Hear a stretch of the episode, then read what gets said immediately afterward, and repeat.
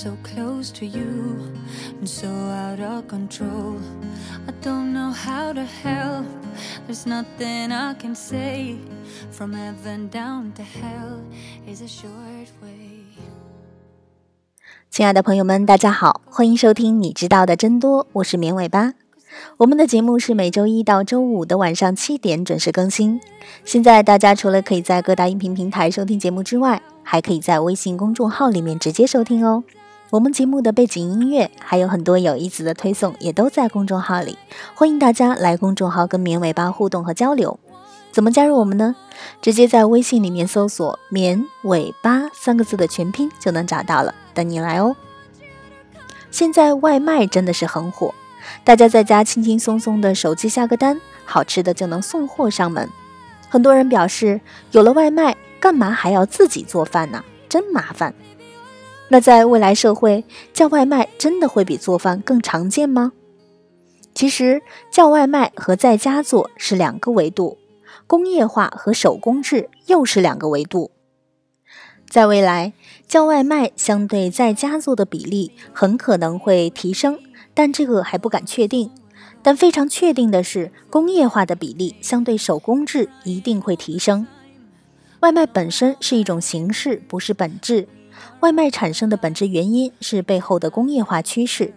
之所以外卖会流行，无非是高效率模式从成本和体验上战胜了低效率模式。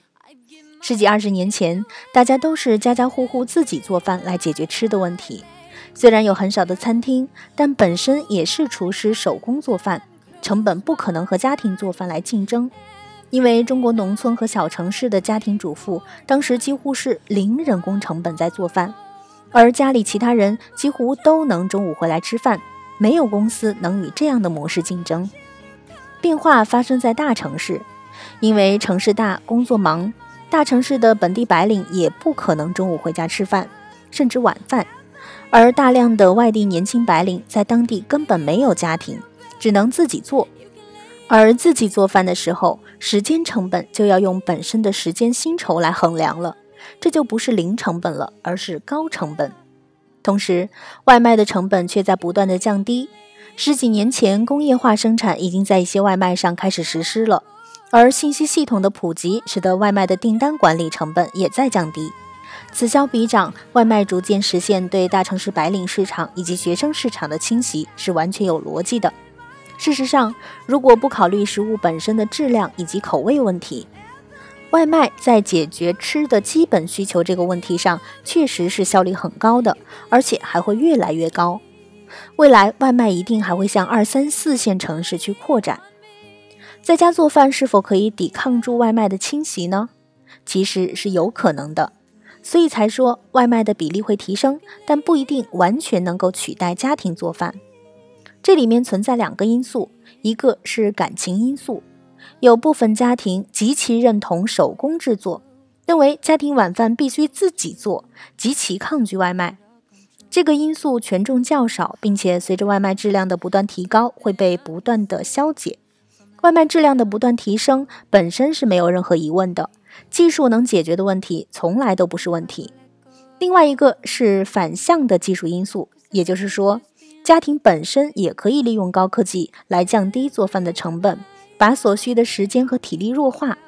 比如全智能做菜机，加上菜谱程序下载，加上半成品智能配给的模式，方便性上部署给外卖。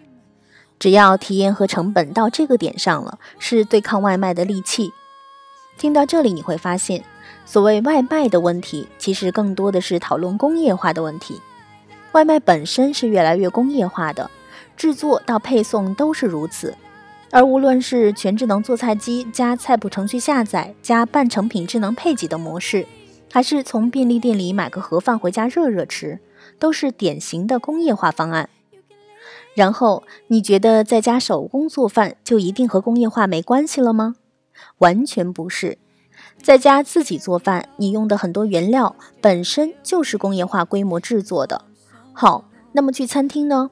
可能大家不知道，现在你在餐厅吃到的大量食物，同样是中央厨房工业化半成品烹饪做成的，只是你还天真的以为是厨师手工做的。工业化的趋势是无法阻挡的，因为工业化可以提供成本低、质量高的食物，而人类本身就是对这个有需求，而不是对做饭有需求。在未来，可能一般人，主要是穷人，要满足基本需求的人，基本就靠标准化制作的工业化食品了。标准化的工业化食品会非常的便宜，不但产业链上制作效率高，甚至可以直接通到顶端的生物培育上。同样实现工业化，成本可以无限降低。其实现在已经部分实现了，你每天吃盒饭也不会有什么营养问题，只是有些人觉得难吃而已。当然，未来还可能存在全人工制作的食品，这样的食品如果不是在家无聊出于兴趣自己玩的话，那就是出现在高级餐厅。未来人力成本会不断的高起，你要在外面餐厅吃饭，你要真人厨师给你制作，还要真人服务员给你服务，那这顿饭的价格会非常高，高到只有少数的富人才能享受这样的个性化奢侈服务。大家不要以为这个情况很离谱，其实很正常。你要知道，就在几十年前，大家用的家具、穿的衣服、鞋子都是手工的。你现在去买一套全手工的家具、全手工的衣服、鞋子试试，那都已经变成匠人文化了。一个手工小板凳卖好几千也是很正常的。事实上，目前的几大外卖平台已经开始往更深的方向拓展了，比如利用外卖配送的大数据优势，开始自己投资实体的外卖品牌，这是非常顺的方向。未来标准化的外卖会越来越集中化。其中，平台自营或者参股的会是一部分。不是很多人在质疑平台怎么赚钱吗？这就是很简单的方法。然后，在这样巨量的原料需求下，又可以切入供应链上端了。总而言之，工业化程度会越来越高，成本会越来越低，持有基本需求的老百姓都会受益。剩下的小部分文艺人士和富人，非要追求个性化的，还是可以上各种文艺 APP 找找。还是会有个性化的供给的，只是会越来越贵。最后，非得总结的话，就几个字：吃是人类的刚需，但做饭不是。好的，以上就是本期节目的所有内容了，感谢大家的收听，也欢迎大家关注“绵尾巴”的微信公众号。我们节目的背景音乐还有很多有意思的推送都在公众号里，大家也可以在公众号里跟绵尾巴互动和交流。怎么加入我们呢？直接在微信里面搜索“绵尾巴”三个字的全拼就能找到了，等你来哦！我们明天见吧，拜拜。